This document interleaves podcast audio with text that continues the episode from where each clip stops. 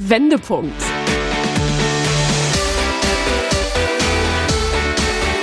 Ein Coachcast mit Anke Nennstiel und Insa Löll.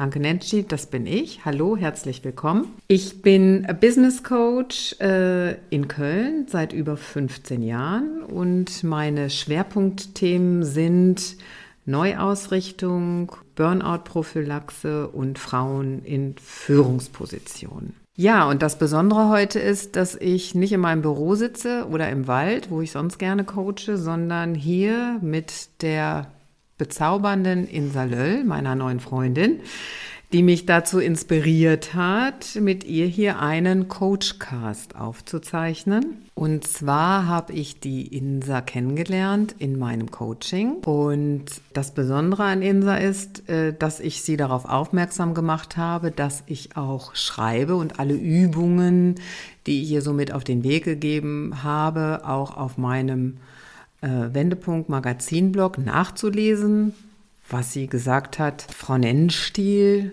das ist ja voll toll, aber es ist echt lang und eigentlich würde ich das lieber hören. Das habe ich mir dann also zu Herzen genommen, dass junge Menschen es anscheinend lang finden, viel zu lesen. Und dann haben wir uns überlegt, ja, wie kann man das denn am besten transportieren? Daraufhin sagte Frau Löll, Frau Nennstiel, Sie haben doch eigentlich eine ganz coole Stimme lassen Sie uns doch mal einfach einen Podcast aufzeichnen. Ja, und jetzt sitzen hier zwei Pottperlen. Das ist unsere gemeinsame Schnittstelle zusammen vor Mikro. Ja, also mein Name ist Insa Löll. Ich bin, alt bin ich überhaupt? Ich werde 35.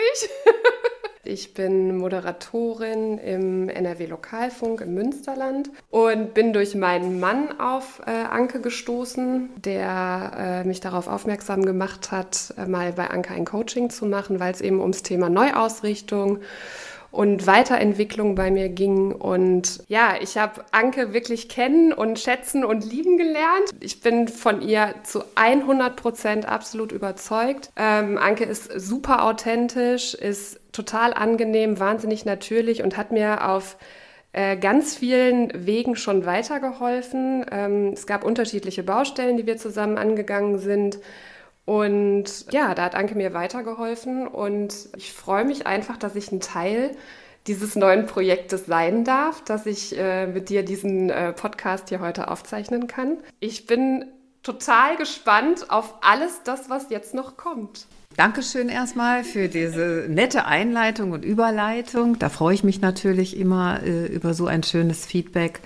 Und äh, das ist auch mein Antreiber. Warum mache ich das eigentlich? Warum wählt man eigentlich einen Beruf aus, der einen so erfüllt? Mich bewegen Menschen. Und das Schönste, äh, was ich machen kann, ist mit Menschen zu tun zu haben, die richtig was rocken wollen. Also will heißen, das Schöne am Coaching ist, die Leute kommen ja mit einem Thema, mit einem Anliegen. Und äh, ich kann schon vorwegnehmen, es ist nie das Thema, was sie mitbringen, worum es eigentlich wirklich geht. Weil dann könnte sich auch jeder schnell mal selbst äh, helfen, sondern es ist ein bisschen ähm, tiefer gelegen und man muss erstmal so sich auf die Suche, auf die Schatzsuche begeben worum geht es eigentlich hier um mich? Und äh, dieses Thema zu enttarnen, dabei helfen Coaches. Und das macht mir besonders viel Freude. Es ist wie so eine Art Schatzsucher, wo man zusammen ähm, etwas entdeckt und daran arbeitet. Und wenn ich merke, also der Coaching-Highlight ist für einen Coach, ist immer der besondere Moment, wenn man merkt, es macht Klick, Klack. Äh, der Groschen ist gefallen, dann haben wir leider unsere Arbeit beendet, was ich immer sehr schade finde, weil das immer so schnell geht. Coaching ist also äh, kurzzeitig äh, sehr schnell. Und ähm, wir haben uns heute überlegt, worüber können wir denn heute so in Folge 1 mal sprechen? Und haben so gedacht, ja, es ist Corona. Ich will auf keinen Fall über Corona reden, aber es führt auch kein Weg vorbei an Corona. Deshalb kann man es auch nicht aussparen. Und das Thema heute, äh, was ich immer sehr spannend finde, ist, was motiviert mich eigentlich? Was treibt mich eigentlich an? Wie kann ich dabei bleiben, trotz Corona? Das ist die Herausforderung, die uns gerade alle betrifft, egal welchen Job wir ausüben, egal mit welchen Themen wir zu kämpfen haben oder uns auseinandersetzen zu haben. Wie ticke ich? Was schafft mir Lust? und was schafft mir totalen Frust. Und das spart Corona nicht aus, denn das, was mich gerade total frustriert, ist die Freiheitseinschränkung, auch wenn wir uns gerade heute mit Lockerungen wieder beschäftigen dürfen, ist es tatsächlich so, dass das ja auch nur eine gefühlte äh, Freiheit ist. Ne? Noch ist alles oder vieles unklar und darauf haben wir auch nicht wirklich Einfluss. Also ich kann nur sagen, das bestimmen andere gerade. Das ist genau das, was mir Frust äh, bestimmt oder beschert, weil ähm, ich möchte gerne selbstbestimmt Dinge äh, tun und entscheiden. Und deshalb kann ich eben nur gucken, was tut mir gut und ganz streng dabei bleiben. Und dann geht es uns auch in der Gesamtheit gut. Ne? Warum geht es manchen Leuten, warum werden jetzt Leute depressiv? Warum fangen Leute an, in den Familien ähm, auszuticken? Warum werden Partnerschaften auf die Probe gestellt? Das hat natürlich nur was damit zu tun, ähm, wie man selber mit sich umgeht, nie mit dem anderen. Also wenn einen schon immer was genervt hat, wird das jetzt bestimmt nicht besser. Ganz im Gegenteil, es wird sich potenzieren, sondern sich damit mal auseinanderzusetzen. Also die Chance in Corona heißt, ähm, wie ticke ich eigentlich wirklich? Was macht mich eigentlich aus? Wie sieht meine Persönlichkeitsstruktur aus? Was macht mich denn da eigentlich alles äh, zufrieden? Um was total unzufrieden. Auf was habe ich Einfluss, auf was habe ich keinen Einfluss. Sich diese Fragen mal konzentriert zu stellen, ist immer ein Blick äh, auf sich selbst wert. Also das waren ja auch Themen und äh, Hausaufgaben, die wir im Coaching äh, zusammen angegangen sind und zusammen besprochen haben. Das war ja kurz vor Corona. Und äh, ich kann da wirklich jedem nur ja, den Tipp geben an der Stelle, ähm, sich diese Fragen wirklich mal aufzuschreiben und sich da mal Zeit für zu nehmen, für sich selber Zeit nehmen, für diese Fragen Zeit nehmen, sich an einen schönen Ort in der Wohnung zu setzen oder vielleicht auf den Balkon zu setzen oder wenn es die Möglichkeit gibt, in den Garten zu gehen. Also einfach an einen Platz äh, sich zu begeben, an dem man sich zu 100 Prozent wohlfühlt und dann einfach mal über sich selber nachzudenken. Und mir persönlich das ist die Erfahrung, die ich auch gerne an der Stelle nochmal teilen möchte, hat das unheimlich gut getan, ähm, dass ich mir diese Zeit genommen habe und dass ich auch unter diesen Gesichtspunkten, nämlich was treibt mich an, wie ticke ich, was schafft mir Frust, was schafft mir Lust, was ist mir wertvoll, was tut mir gerade gut, dass ich mich selber unter diesen Gesichtspunkten einfach nochmal hinterfragt habe und ich bin am Ende des Tages wirklich zu dem Ergebnis gekommen, äh, dass ich mich nochmal von einem ganz anderen Winkel betrachten konnte und betrachtet habe und mich ja, schrittweise dadurch noch besser kennengelernt habe. Gutes Stichwort, sich kennengelernt zu, äh, zu haben. Die meisten Leute betrachten sich selbst ja in sogenannten Charaktereigenschaften. Also so wie die Leute zu mir ins Coaching kommen, ist meistens so der Einstiegssatz so, wissen Sie, das hat ja auch schon meine Mutter immer gesagt oder der Lehrer hat das über mich gesagt oder ich denke über mich selbst das und das und das und das und sich sozusagen zu klassifizieren in Charaktereigenschaften. Das ist mir ein bisschen als aus, aus Coaching betrachtet ein bisschen dünn, weil tatsächlich bestehen wir nicht aus Charaktereigenschaften, sondern wir sind viel, viel, viel äh, vielschichtiger. Und zwar so betrachtet wie in so einer Art Zwiebel. Das finde ich ein sehr, sehr schönes Bild. Also wem es übrigens hilft, an dieser Stelle in Bildern zu denken. Äh, ich liebe Bilder, da kann ich mir viel besser Sachen äh, vorstellen.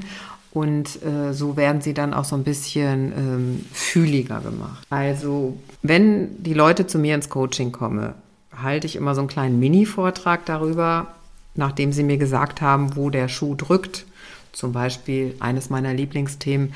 Wissen Sie, Frau Nenschi, ich bin ja nicht so selbstbewusst und würde gerne selbstbewusster werden. Das war, glaube ich, auch die Frage, die, oder beziehungsweise das war auch genau der Satz, mit dem ich bei Anke ins Coaching gegangen bin.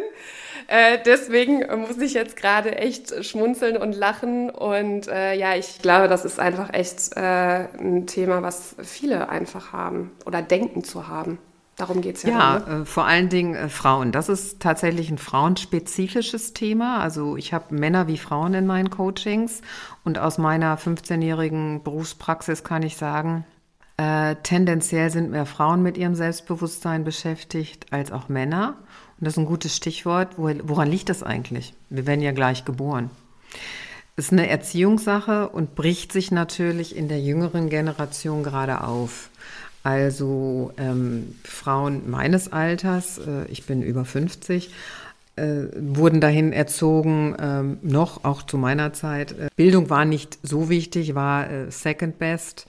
Also eine solide Ausbildung zu bekommen, um dann möglichst schnell gut versorgt zu sein. Gut versorgt zu sein konnte schon, also ich bin ja keine Kriegsgeneration, sondern weit danach, das betrifft noch meine Eltern, äh, ging es eher darum, ähm, eine solide Ausbildung zu finden, aber doch auch schnell einen Mann. Der verdient äh, natürlich viel mehr Geld, deshalb ist natürlich auch klüger, dann schnell Kinder zu kriegen. Also mit diesem Modell bin ich noch groß geworden. Ich kann aus heutiger Betrachtung sagen, dass sich da nicht so richtig viel getan hat. Also Männer werden immer noch besser bezahlt, und deshalb ist das, ähm, ist die Schieflage immer noch da. Tatsächlich ist die junge Generation aber sehr daran interessiert, das in die Waage zu bringen. Und das gefällt mir natürlich sehr gut. Also ich liebe Menschen so um die 30, wie, wie Frau Löll, wenn die ins Coaching kommen, die sind da ganz anders aufgestellt, nämlich viel gleichberechtigter. Und ich wollte nochmal zurückkommen auf das Thema, worum es eigentlich geht, nämlich Prägung ist ein Baustein äh, in dem Zwiebelmodell. Und äh, wie bin ich geprägt, äh, schwingt immer mit. Hier schwingt alles mit in unserer Persönlichkeit. Und wenn man so ein Thema mitbringt wie, ähm, ich bin ja nicht so selbstbewusst, muss man erstmal gucken, äh, denke ich das über mich? Ist das so? Also stimmt das, was ich über mich denke? Also ich vertrete den Satz, glauben Sie nicht alles, was Sie über sich denken, weil meistens äh, kann es auch sein, dass einem das jemand eingeredet hat. Natürlich jetzt nicht so bewusst. Lehrer wirken da oft äh, ein oder äh, Geschehnisse, äh, wo, einem, wo man mal so, ich sage mal in Anführungsstrichen, vorgeführt wurde in einer ungünstigen Situation und das irgendwo abgelegt wurde. Und dann denkt man, das ist immer so. Das ist leider so in uns verankert, in unserem Verhaltensmuster, dass negative Emotionen immer irgendwo abgelegt werden und dann für wahr gehalten werden. Also sie werden nicht überprüft. Darum geht's. Das ist der Punkt Glaubenssätze, wie Glaubenssätze in uns wirken. Und die muss man enttarnen und einfach mal gucken, ob das denn überhaupt noch stimmt. Und das Zweite, was man auch machen muss, ist natürlich zu gucken, treibt mich das überhaupt an? Bin ich, brauche ich eigentlich das Außen? Brauche ich die Bewertung von außen? Brauche ich das wirklich? Oder denke ich, dass ich das brauche? Oder wenn ich zum Beispiel irgendwas mache, das kann man leicht überprüfen. Wenn ich irgendwas mache und alle klatschen, fühle ich mich dann besser. Bei mir ist das zum Beispiel nicht so, sondern ich mache irgendwas und wenn ich mich darüber freue, dass ich das A gemacht habe und B, dass ich das gut gefunden habe, da habe ich natürlich früher ein bisschen für gearbeitet und sagt zu mir, nee, da bin ich echt zufrieden mit mir, dann kommt nämlich das Selbstbewusstsein, nämlich wie das Wort schon sagt, sich seiner Selbstbewusstsein, über sich Bescheid wissen, nichts anderes ist das eigentlich, von ganz allein. Das trainiert sich sozusagen ganz von allein und deshalb ist nicht pauschal jeder, der denkt, dass er nicht selbstbewusst ist, nicht selbstbewusst. Das ist ein Satz, den ich auch zu 100 Prozent echt so unterstreichen kann. Also wie ich schon eingangs gesagt hatte, bin ich ja genau mit diesem Thema zu Anke ins äh, Coaching gegangen und ähm, ich bin jetzt jemand, der viel Anerkennung braucht, der, der viel Lob braucht, der äh, Kritik nicht gerne hört. Aber sich dessen bewusst zu sein, schafft ja auch Selbstbewusstsein. Also sich Und über das einfach im Klaren sein, ja. Und kannst du dich noch daran erinnern, was, was die Herausforderung an dieser Stelle war? Also nämlich, dass ich dir gesagt habe, Menschen, die das über sich wissen, genau das über sich selbst erfahren haben, also sich selbst näher kennengelernt haben, müssen sich öfters mal den Herausforderungen der anderen stellen und sich öfters mal ähm, so einen Zwischenstand einholen. Ja, genau, ja. Also das durchaus äh, einfordern dann an dieser Stelle. Das ist, glaube ich, das, was du jetzt gerade meintest. Ne? Einfach den Mut haben, da auch für sich selber zu sorgen und für diese Anerkennung, um dann an der Stelle einfach sicherer zu sein. Genau, und sich auch äh, nicht blöd, weil das ist zum Beispiel, das ist Coaching, das ist Training. Ne? Also äh, man, man hat diese Aufgabe an sich herangetragen und darf sich nicht blöd dabei vorstellen, jetzt soll ich den fragen, ob ich jetzt hier toll bin? Nee, so natürlich nicht. Sondern einfach mal fragen, so bin ich hier auf dem richtigen Weg? Habe ich das richtig verstanden? Leute, die nach außen unsicherer sind als andere, per se nicht schlecht, die sind ticken einfach nur anders. Andere Leute haben andere Geschichten, äh, die sie zum Thema haben müssen sich öfters vergewissern, ob sie richtig sind. Das kann beim popeligen Kochrezept auch so sein, ne? dass man irgendwie ein Kochrezept aufschlägt und Leute, die dann nicht oder sie denken, sie seien nicht so selbstbewusst, dürfen dann häufiger vielleicht mal oder brauchen mehr, müssen öfters in die Recherche gehen und über die, das Zusammenwirken von Kräutern lesen, als andere, die schmeißen einfach alles in den Suppentopf und gucken, was dabei rauskommt. Die sind auch nicht so ängstlich meistens, tatsächlich. Und äh, das, was Anke mir an dieser Stelle auch nochmal auf den Weg gegeben hat, ist, sei da einfach hartnäckig, frag da einfach nach. Zitat, geh den Leuten ruhig auf den Sack damit. Ja, und wie war deine Erfahrung damit? Also ich habe meine Erfahrung damit war durchaus positiv. Also es hat ja per se erstmal nichts Schlechtes, wenn man äh, sich auf einem gewissen Weg einfach äh, ja einen Zwischenstand einholen möchte, ob man denn den Weg jetzt richtig verfolgt. Und besser ist es doch dann, äh, sich lieber dreimal mehr zu vergewissern, ob man auf dem richtigen Weg ist, als äh, am Ende des Tages dann doch in der Sackgasse zu landen oder irgendwie das Auto vor die Wand gefahren zu haben.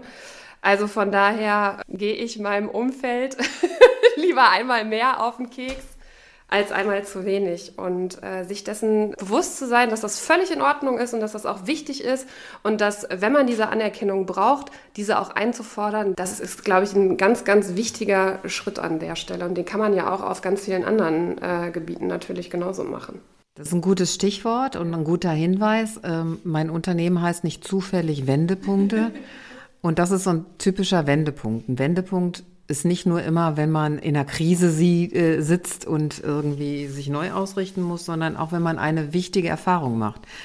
Und das ist das, was man eben ähm, vorsichtig, sage ich immer so, homöop in homöopathischen Dosen ähm, mit sich testen muss. Ne? Also äh, macht mir das jetzt Beschwerden, wenn ich Leute danach frage? Vielleicht ähm, frage ich sie zehnmal, da muss man sich langsam rantasten, aber wenn man es gemacht hat, geübt hat, trainiert hat, das ist so wie Fußballer müssen auch trainieren. Also wenn sie einen Elfmeter nicht schießen können, müssen sie lernen, Elfmeter zu schießen.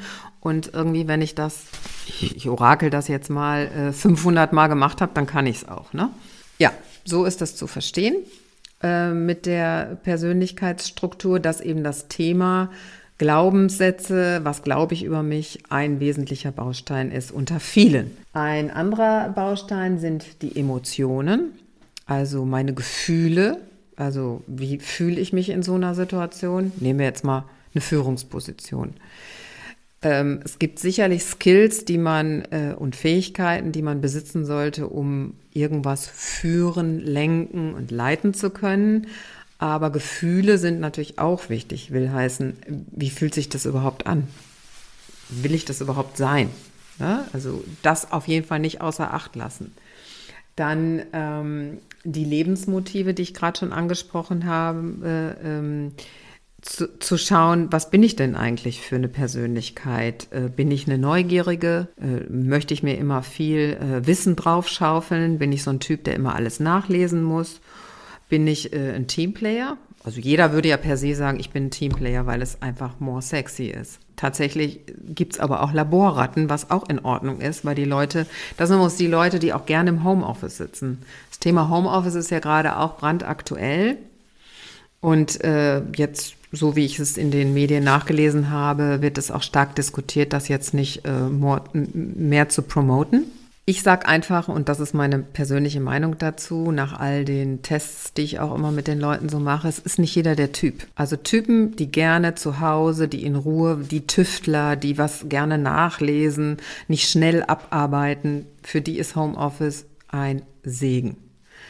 Für Leute, die aber ein Team brauchen, die auch den Gang zur Kaffeemaschine und einen Plausch halten, weil ihnen das wieder neue Energie gibt. Das ist nämlich alles per se nicht schlecht, diese Pausen zu machen. Die brauchen, die vermissen die Kollegen. Ich habe ganz viele Freunde von mir, die jetzt sehr darunter leiden, dass sie ähm, in 500 verschiedenen, auf 500 verschiedenen Varianten ähm, äh, Schaltkonferenzen machen müssen. Von, sie fühlen sich von Medien belästigt mittlerweile. Ich glaube, wenn man das mal so ein paar Monate jetzt gemacht haben, wie, wie wir, wird es auch irgendwie nicht, nicht so das Modell der Zukunft und sich wirklich auch nicht wegbewegen können. Ähm, klar kann man in seine eigene Küche gehen, aber da trifft man ja in der Wahrscheinlichkeit niemanden. Und das hat immer was mit Persönlichkeit zu tun. Der eine braucht's, der andere nicht. Ich sag, wenn ich Chef wäre, ein Team hätte, würde ich mir ganz genau angucken und so berate ich auch Unternehmen, was haben sie denn da eigentlich für Leute sitzen und einfach mal zu sagen, nicht per se geht oder geht nicht, sondern für wen ist es wichtig auch gerade für die Leute, die von weiter her kommen, das ist mir immer Fahrt, lange Fahrtwege, wo schon zwei Stunden im Auto verbracht wird, sinnlose Zeit, für die ist Homeoffice ein Segen. Äh, es sei denn, die brauchen unbedingt ähm, ein Team. Ne? Da könnte man dann zum Beispiel so eine Variante machen, so drei Tage Homeoffice, zwei Tage im Office. Ne? Ihr hört ja schon so, es gibt keine Pauschalität, so geht, sondern man muss es schon individuell auf die Persönlichkeit münzen. Genauso verhält es sich äh, mit dem Thema Ordnung. Es gibt Menschen, die haben eine hohe Ordnung und es gibt Menschen, die haben eine niedrige Ordnung. Ordnungsmenschen haben eben eine hohe Struktur. Stichwort Homeoffice. Wenn ich eine hohe Ordnung habe, kann ich Homeoffice auf jeden Fall gut machen, weil ich bin eigens strukturiert. Ich selber kann es von mir sagen, äh, ich habe eine hohe Ordnung und äh, kann mich jeden Tag neu strukturieren, was für mich auch eine Herausforderung äh, jetzt gerade darstellt, aber es fällt mir leicht. Und Leute, die das nicht haben, für die ist das ein richtiger Angang und äh, kann auch nicht so leicht gefühlt werden für anderen. Dafür sind die sehr flexibel. Und äh, Flexibilität ist in manchen Berufen auch von Vorteil als starre Systeme zum Beispiel. Das sind Menschen zum Beispiel in Unternehmen, das wird uns jetzt alle betreffen im Change Management. Corona ist eine Geschichte. Die Folge von Corona wird ein extremes, einen extremen Veränderungsprozess nach sich ziehen.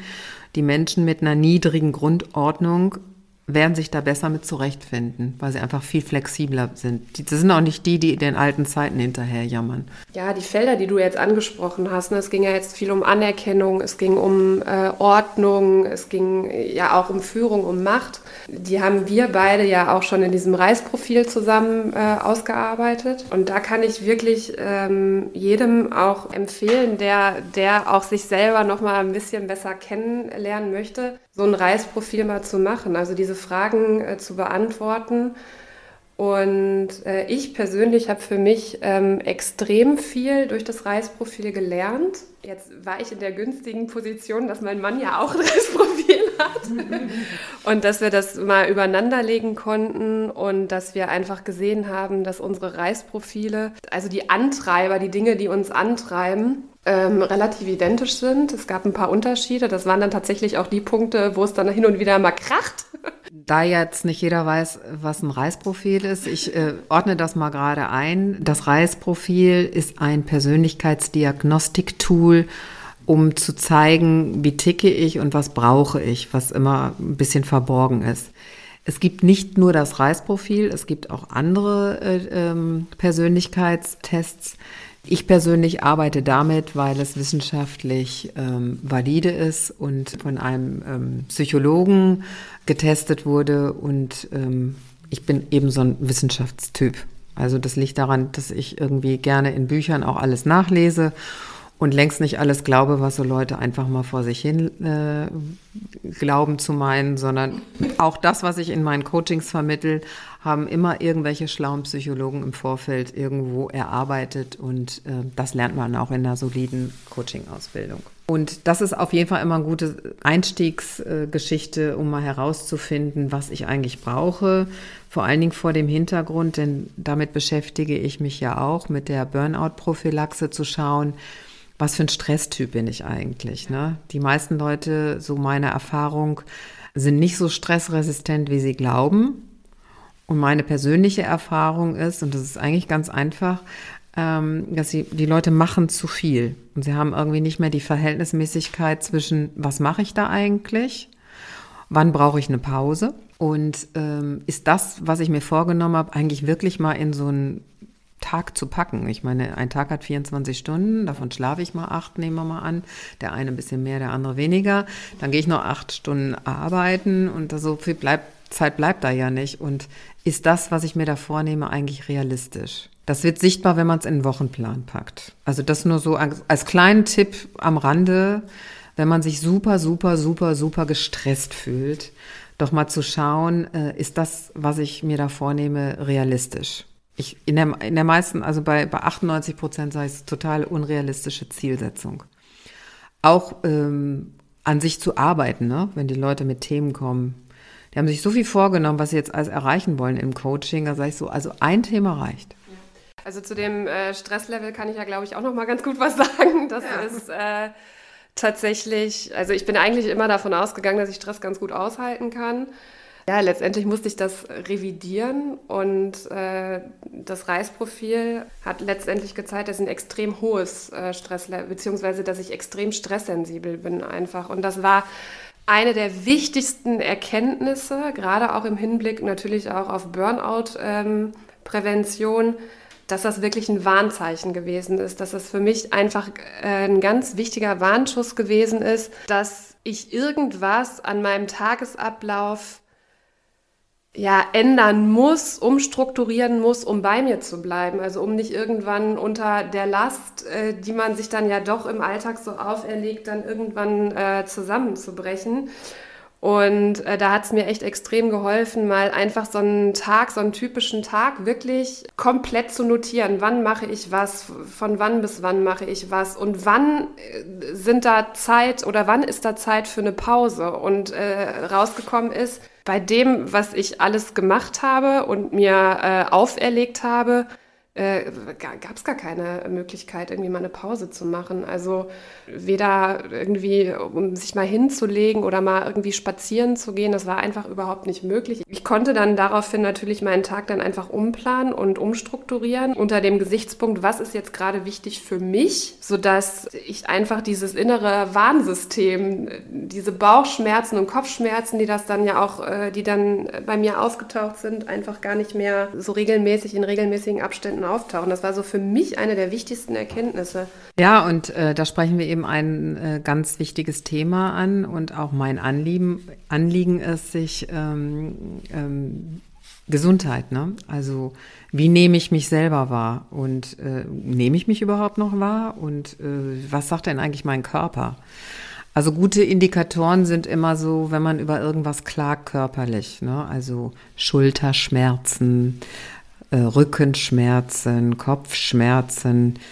Der Mensch an sich kommt nicht auf die Welt und hat diese Symptome, sondern ähm, wir gehen jetzt mal davon aus, wir sprechen von gesunden Menschen, die jetzt keine äh, orthopädischen Fehlstellungen haben. Ist das immer ein sichtbares Zeichen, dass irgendwas in unserem Körper nicht rund läuft? Und das, was man dann immer machen kann, man kann sich natürlich fragen, woran liegt es? Wird aber keine Antwort kommen, mal in sich reinzuspüren, was gerade nicht richtig rund läuft. Na, und meistens ist es immer das Thema Stress. Ich, und Stress heißt nichts anderes wie, ich mache zu viel. Also ich sag mal, wenn ich jetzt äh, Frau Löll mit meinem Alltag abgleiche, macht sie sicherlich doppelt so viel wie ich. Sie ist aber auch äh, viel jünger als ich und wird das auch noch ein bisschen besser rocken können. Tatsächlich hat jeder auch ein anderes Stresslevel. Und darum geht, das muss jeder für sich selbst rausfinden. Durchs Coaching kann man auch selber, wenn man ehrlich zu sich ist. Ne? Und auch wenn, wenn man sozusagen in Konkurrenz zu den anderen steht, ne? also weiß ich nicht, gängige Themen bei mir im Coaching sind so, meine Kollegen leisten viel mehr als ich. Äh, ähm, dann steht, äh, entsteht ja sofort eine Konkurrenzgeschichte. Die Wahrheit ist, ich kann genauso effizient arbeiten, ich brauche vielleicht nur länger. Dann ist das so. Darüber muss gesprochen werden. Also das einzige Tool, mit dem wir irgendwas verändern können, ist, das haben wir alle mitbekommen, ist unsere Sprache. Stichwort Kommunikation. Und durch die Kommunikation können wir eben ähm, uns verständig machen und an die Gefühle des anderen herantreten, der uns dann auch verstehen wird, warum, wieso, weshalb. Also es geht immer darum, möglichst ehrlich zu sich selber zu sein. Das muss man nicht mit, wie ein Schild mit sich herum vor sich hertragen, sondern das auch authentisch äh, zur Sprache bringen.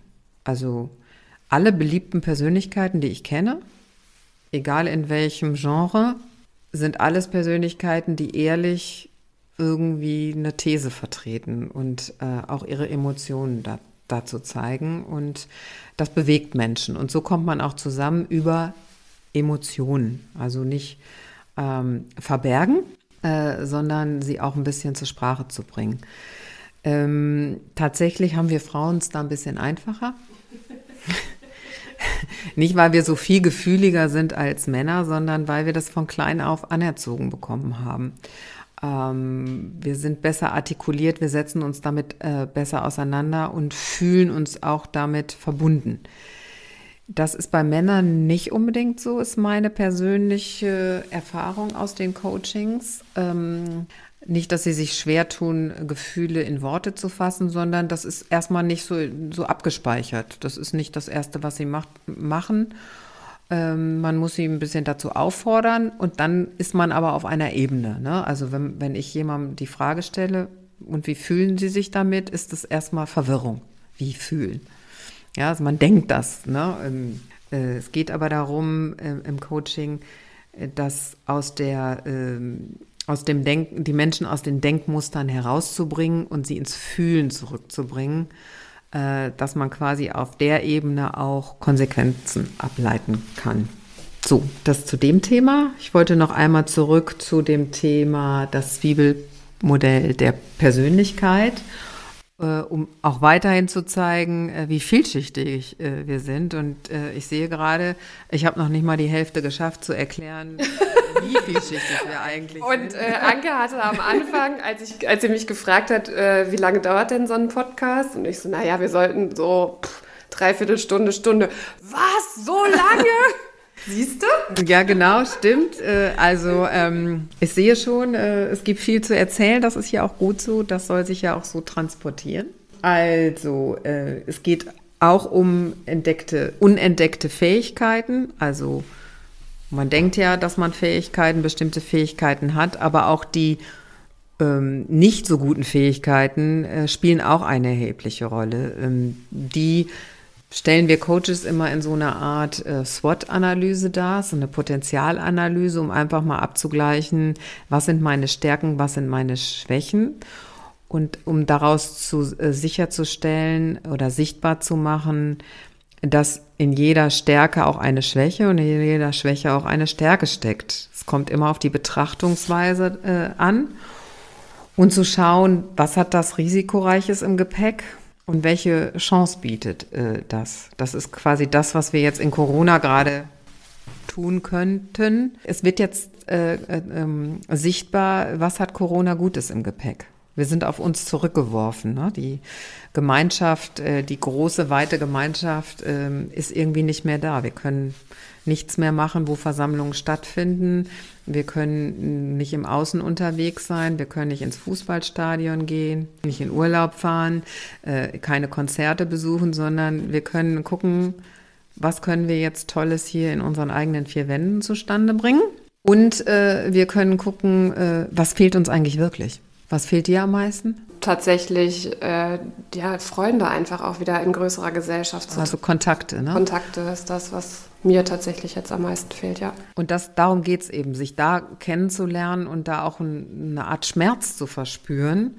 Ähm, äh, also meinem Mann fehlen jetzt die Kontakte nicht unbedingt. Der ist schon sehr zufrieden, also schon, ja, so langsam könnte er den einen oder anderen sehen, während, also mir fehlen auch die Kontakte und ich jammer da schon ein bisschen länger drauf rum auf dem Thema. Und ähm, freue mich jetzt auch, wieder Freunde zu treffen und äh, dass die Lockerungen eben so um sich greifen. Und dafür ist so eine Zeit, so eine besondere Zeit eben auch da, da mal in sich reinzuspüren, was brauche ich eigentlich wirklich? Oder auch mal ehrlich zu sagen, vielleicht vermisst man den Arbeitgeber gar nicht mehr, wenn man im Homeoffice, vielleicht will man da gar nicht mehr hin. Ne? Das könnte auch eine äh, Konsequenz äh, sein. Oder ähm, geht ja nicht nur um Menschen, äh, die man vermisst, sondern auch Dinge, die man tut. Also ähm, ich will nicht unerwähnt lassen, äh, dass meine Sportsbegeisterung nicht so groß ist. Mein Fitnessstudio hat natürlich auch zu gehabt. Und das hat mich jetzt überhaupt nicht berührt, dass das wieder aufgemacht hat. Also tatsächlich habe ich es null vermisst. Vermisst habe ich einfach nur die Regelmäßigkeit. Ja. Ich hatte da so einen Programmpunkt einmal die Woche, mhm. den ich so abgearbeitet habe, aber äh, das macht mit mir nichts. Ich dachte auch, ehrlich gesagt, dass mir das auch mehr fehlt, als es letztendlich äh, mir, mir, dann jetzt endlich, letztendlich doch gefehlt hat. Und da finde ich es total bemerkenswert oder auch schön zu sehen, wie man sich dann da ja so umorientiert und wie man sich dann da auch selber helfen kann. Ne? Also wir haben dann irgendwie so eine Sportgruppe gegründet, äh, dass wir uns dann draußen zu dritt getroffen haben, natürlich dann auch mit dem Mindestabstand und gemeinsam so Sport gemacht hat. Also dass man sich dann einfach ja, umorientiert und natürlich dann auch irgendwie ein Stück weit neu ausrichtet. Ja, es fördert natürlich auch die Kreativität. Ne? Also man ist gezwungen, kreativ zu werden. Und das ist zum Beispiel was, was jetzt gerade echt abgerufen wird. Also alle Menschen, die ähm, auch in Existenznöte kommen, müssen kreativ werden und machen ganz andere Dinge, die sie vorher gemacht haben. Und unterm Strich, so traurig das Thema natürlich ist, finde ich auch, ähm, müssen wir anders arbeiten, uns andere Dinge aussuchen, vielleicht auch noch was dazu nehmen. Es betrifft ja mich jetzt zum Beispiel auch. Ich habe seit zwei, drei Monaten keine Seminare mehr geben können, weil alle Aufträge vertagt wurden, was ich per se erstmal traurig äh, fand. Und ähm, Stichwort Digitalisierung. Meine äh, Auftraggeber haben mich alle gefragt, ob ich denn auch Online-Seminare geben würde. Also Seminare gebe ich zu den Themen Kommunikation und Wirkung. Und ich habe gesagt, ich muss Ihnen ehrlich sagen, online bringt das nichts. Äh, das ist kein Frontalunterricht äh, wie in der Schule, sondern das ist ein interaktives äh, Rahmenprogramm. Und es macht aus meiner Sicht mehr Sinn, das dann einfach zu vertagen. Ähm, da war meine Kreativität konnte ich einschätzen, dass das nichts bringt. Also ich glaube, da hätte ich den Seminarteilnehmern nicht gerecht werden können und mir auch nicht.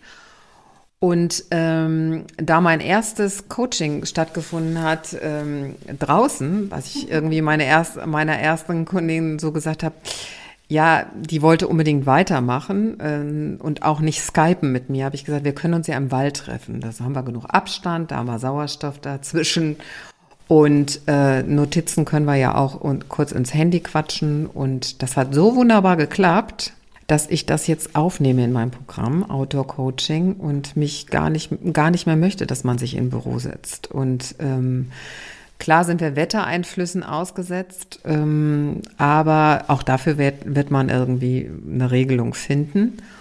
Und das habe ich jetzt aufgesetzt und mit meinen Kunden besprochen für die Seminare. Und ich kann sagen, im Juli finden die ersten Seminare outdoor statt.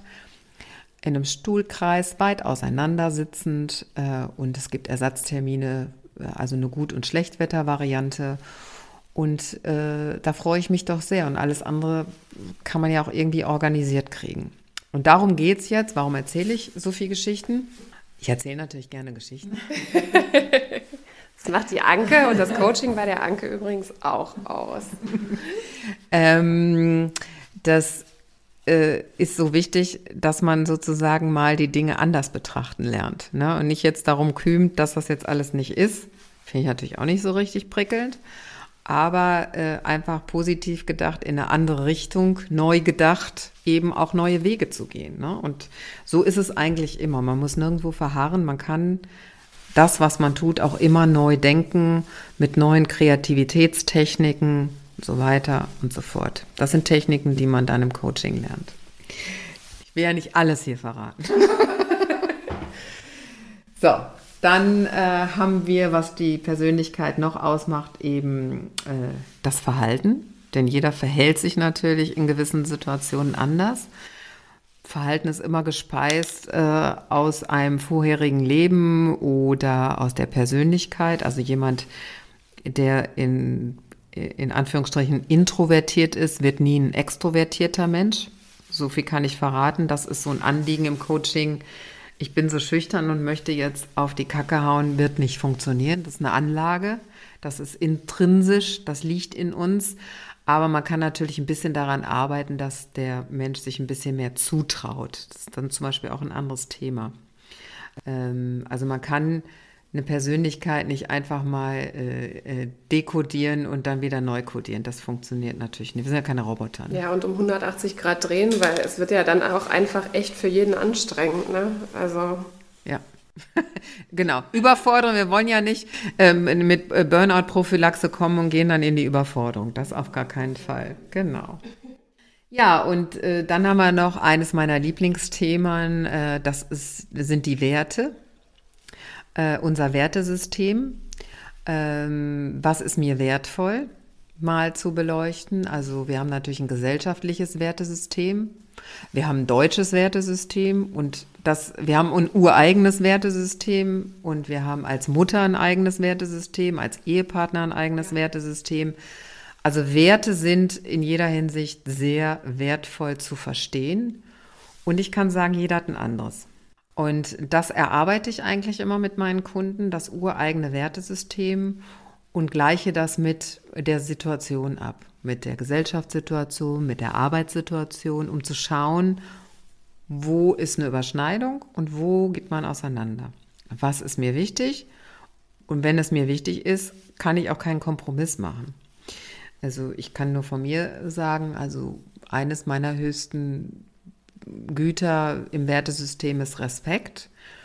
Das heißt, ich versuche, es gelingt mir natürlich auch nicht immer, ich bin ja kein Roboter, auch nur ein Mensch, ich versuche respektvoll mit den Menschen umzugehen, mit äh, der Umgebung, mit der Natur und äh, erwarte das ehrlich gesagt von meinem Umfeld auch wenn ich beobachte, dass da irgendwas Respektloses äh, um sich greift, äh, dann regt sich mein persönliches Ego sehr lautstark. Das ist das, wenn wir so ein Unwohlsein, so ein spontanes Unwohlsein äh, fühlen und das auch irgendwie zum Ausdruck kommt, ähm, dann weiß ich, das geht hier gegen meinen Wert. Also wir sagen ja immer, es geht mir gegen einen Strich.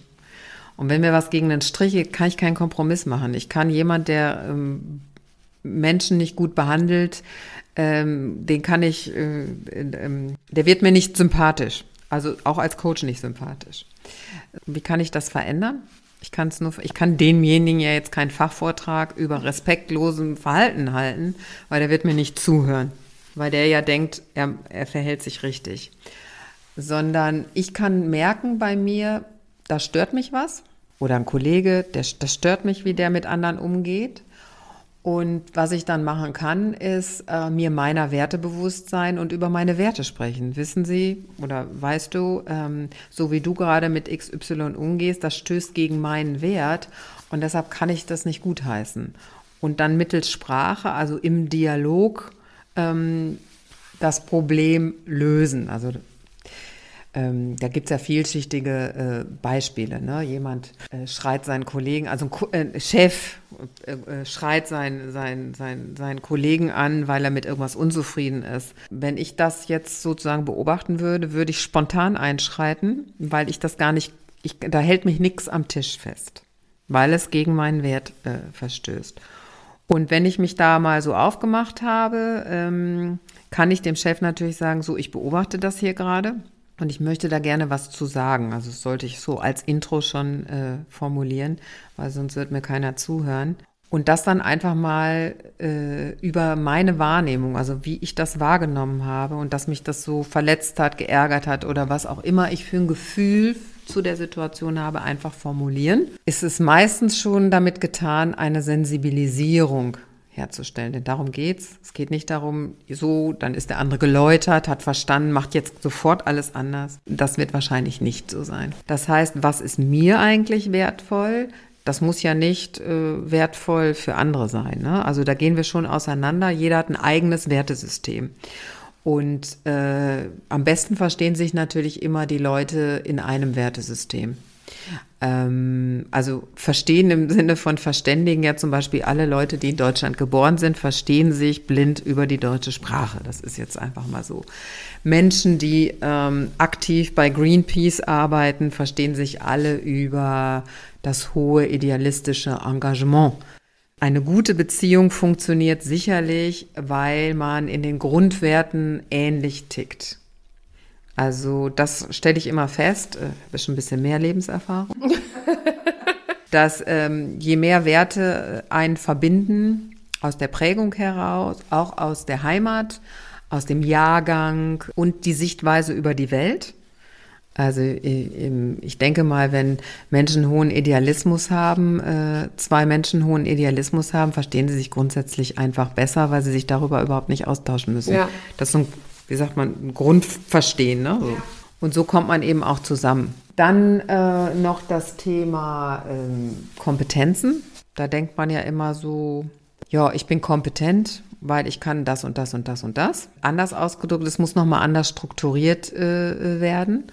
Und zwar ähm, bedeutet Kompetenz, dass man über eine strategische Kompetenz verfügt, über eine Fachkompetenz verfügt, über eine methodische Kompetenz verfügt und nicht zu unterschätzen soziale Kompetenz. Und die Persönlichkeit an sich ist nicht auf allen Ebenen gleich gut, äh, sondern jeder hat irgendwas besonders heraus, äh, stellt sich besonders äh, heraus. Ähm, es ist ganz interessant zu beobachten, dass die soziale Kompetenz in Unternehmen jahrelang jetzt gar nicht so gewünscht war oder wichtig genug erschien. Und das, das gerade so, ich würde fast sagen, ist ein Trendthema. Ja. Dass ähm, die Leute schon gucken, wenn sie Führungskräfte auswählen, abgesehen davon, dass sie jetzt alle Assessment Center durchlaufen, auch mal schauen, ähm, sind die denn auch sozial kompetent? Wie gehen die mit Menschen um? Ähm, haben die ein besonderes Gespür für soziale Umstände? Weil Führungspersonen haben schon, das, was alle mitbringen, ist schon eine gute strategische Kompetenz und klar eine Fachkompetenz. Ne? Jeder, der was auf sich hält, weiß jetzt was über sein Gebiet. Und ähm, da auch immer zu schauen, wohin kann ich mich entwickeln oder was kann ich noch mehr ausprägen? Also stellt man selber fest, man ist in der sozialen Kompetenz äh, nicht so gut ausgebildet. Das kann man alles nachschulen. Wichtig ist einfach nur das Erkennen. Und nicht sagen, so, ja, ich bin kompetent für den Job, frage ich immer, in, was meinen Sie jetzt genau? Und dann wird es schon schwammig, ne? Oder Methodik. Vieles ist, da ist die Methode nicht klar. Also ich habe noch nie in meinem Leben einen Podcast aufgezeichnet. War die Methodik 0,0 klar. Aber ich lerne gerade ganz viel über das Programm, über Mikrofone. Ich möchte an der Stelle nochmal betonen, dass die Anke sich das selbstständig ganz alleine eingerichtet hat. Mit einem Manual aus dem Internet. Also das meine ich, man kann sich Methodik eben draufschaufeln. Das ist müßig, aber es geht. So kann man dazulernen, denn darum geht es ja eigentlich grundsätzlich auch dazu zu lernen. Noch ein wichtiges Thema ist sicherlich Bedürfnisse. Also zu hinterfragen, was brauche ich denn eigentlich? Was ist mein Bedarf? Äh, meine Osteopathin hat gestern gesagt, dass sie festgestellt hat, ähm, dass die Menschen gerade bedürftiger sind als sonst.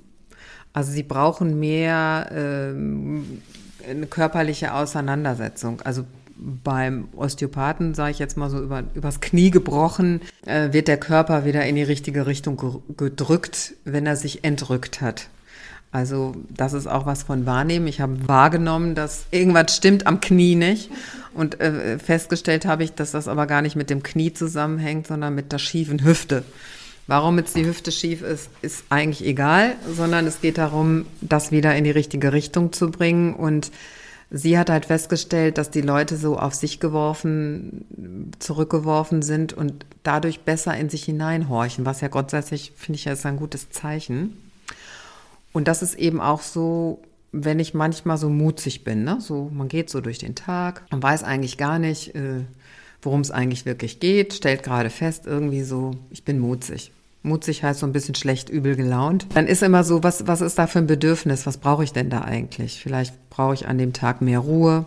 Vielleicht brauche ich an dem Tag Kontakt. Vielleicht brauche ich an dem Tag ähm, ähm, Nähe, vielleicht brauche ich an dem Tag lecker essen, was auch immer. Es ist alles ein Bedürfnis. Reinfühlen, was ist das Bedürfnis? Und das Bedürfnis eben auch befrieden oder befriedigen. Ne? Und dann geht es einem auch gleich wieder ganz gut. Also das ist wichtig, da in sich reinzufühlen. Ich persönlich mache es im Ritual jeden Morgen, zu gucken, wie, ist denn, wie bin ich heute unterwegs. Und ich kann sagen, ich bin nicht jeden Tag gleich gut unterwegs. Und deshalb brauche ich an dem einen Tag das und an dem anderen Tag das. Und äh, in Summe kann man ja schon so sagen, äh, wenn ich das jetzt hier über fast einer Stunde äh, so erzähle, dass die Auseinandersetzung äh, mit sich selbst zwar anstrengend ist, weil ähm, Man erkennt vielleicht auch was, was man gar nicht so erkennen möchte oder an sich nicht so richtig gut findet, also quasi ablehnt. Es sich aber immer lohnt, weil es einen natürlich in die Entwicklung bringt. Wenn man alles über sich schon weiß oder denkt zu wissen, wird sich nichts entwickeln. Es geht immer darum, es zu hinterfragen, zu verändern, neu aufzusetzen, zu verstehen, zu, zu verbessern und ähm, nicht mit dem Radiergummi kommen und versuchen es wegzumachen. Das bringt in der Regel nichts außer Frust. und das wollen wir ja nicht. Und deshalb kann ich sagen, so als ähm, Essenz des Ganzen, warum erzähle ich das alles oder warum erzählen wir das alle und äh, alles so, ist mal eine andere Sicht auf sich selbst zu kriegen, eine erweiterte Sicht auf sich zu kriegen und nicht stehen zu bleiben, sondern aktiv und stimmig zu handeln. Also das ist quasi das Selbstbild, was man von sich selber hat.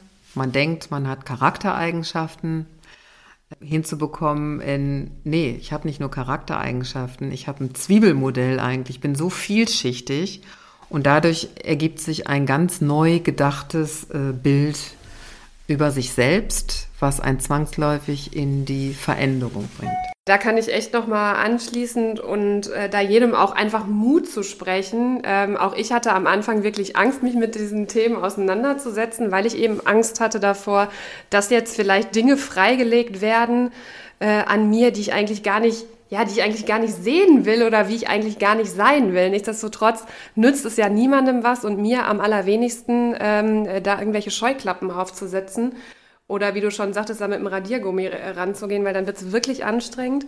Und äh, ja, es sind Dinge ans Licht gekommen, die ich, äh, die ich sicherlich nicht so gerne gehört habe, aber es sind auch so viele Sachen einfach ans Licht gekommen und freigelegt worden und freigesetzt worden, ja, von denen ich gar nicht dachte oder von mir gar nicht erwartet hatte, dass ich das irgendwie mitbringe. Und das war einfach wirklich äh, letztendlich so eine große Motivation, ähm, auch für mein Thema Neuausrichtung und ähm, neue Wege gehen, gemeinsam neue Wege gehen, mutig sein. Ich hätte diesen Mut nie gefasst, hätte ich mir diese Fragen nicht gestellt und hätte ich diese Fragen auch gar nicht so ehrlich beantwortet. Also das kann ich wirklich nur jedem raten. Äh, seid da ehrlich zu euch selbst, setzt euch ähm, mit euch auseinander. Äh, es ist ein spannender Weg, es ist ein anstrengender Weg, aber es ist ein ganz fantastischer und äh, toller Weg. Und da werden äh, ganz neue Dinge ans Licht kommen und auch tolle Sachen ans Licht kommen. Ja, und äh, dem kann ich mich natürlich nur anschließen, weil ein, äh, ähm, eine Rubrik auf, auf meinem Blog ist übrigens auch Mutmachmenschen. Ähm, ich interviewe sehr gerne Menschen und äh, jetzt habe ich irgendwie Insa einfach so interviewt, ohne mir vorher Gedanken gemacht haben, äh, zu haben, sie zu interviewen, über eine Mutmachstrategie. Also äh, ich habe Menschen erlebt, die ähm, ein, ein Mann-Unternehmen, großes Unternehmen gegründet haben. Ich habe Menschen erlebt, die aus einer Führungspos aus einer gut dotierten Führungsposition herausgetreten sind und was ganz anderes gemacht haben. Und all das zeigt, dass wenn man sich dem Thema mal ernsthaft äh, stellt, es geht. Es ist natürlich nicht leicht, sagt ja auch keiner, ähm, aber es funktioniert und ähm, das wünsche ich mir, Menschen weiterhin dabei zu begleiten, ähm, dass sie den Mut haben, ihre eigene Strategie zu finden. Ja. ja. Und dann freuen wir uns jetzt mal auf Folge 2, ne? Haben wir schon, wir haben schon ein Thema für Folge 2, da können wir äh, auch schon mal drauf hinweisen in dem Zusammenhang. Das ist ein Thema, was ich mir gewünscht habe. Und als ich das Thema Achtsamkeit angesprochen habe, hat Anke erstmal einen kleinen Kamm gekriegt, weil sie sagt, ich kann das Thema Achtsamkeit nicht mehr hören, weil da ja wirklich jeder mittlerweile äh, mit um die Ecke kommt. Sei es das äh, Yoga-Studio um die Ecke oder äh, in jeder Frauenzeitschrift ist darüber zu lesen. Also der Ausdruck Achtsamkeit ist mittlerweile ein bisschen ausgelutscht. Deswegen hat Anke das Thema für die nächste Folge besser zusammengefasst. Nämlich gesundes Selbstmanagement. Es geht nämlich darum, Achtsamkeit sagt nichts anderes über, wie das Wort natürlich schon sagt, der achtsame Umgang mit sich selbst Und äh, ja, wie führe ich mich denn selbst eigentlich am besten? Das rauszufinden hat natürlich, haben wir heute schon alles gehört, mit der Persönlichkeit zu tun, aber eben in gesunder Form. Es nutzt ja auch nichts, wenn man irgendwie acht Stunden am Tag Sport macht. Das ist immer das beste Beispiel. Ist zwar eigentlich gesund, aber ist natürlich nicht äh, in dem Maßen und da auf sich zu achten. Aber dazu dann in der zweiten Folge mehr. Wendepunkt.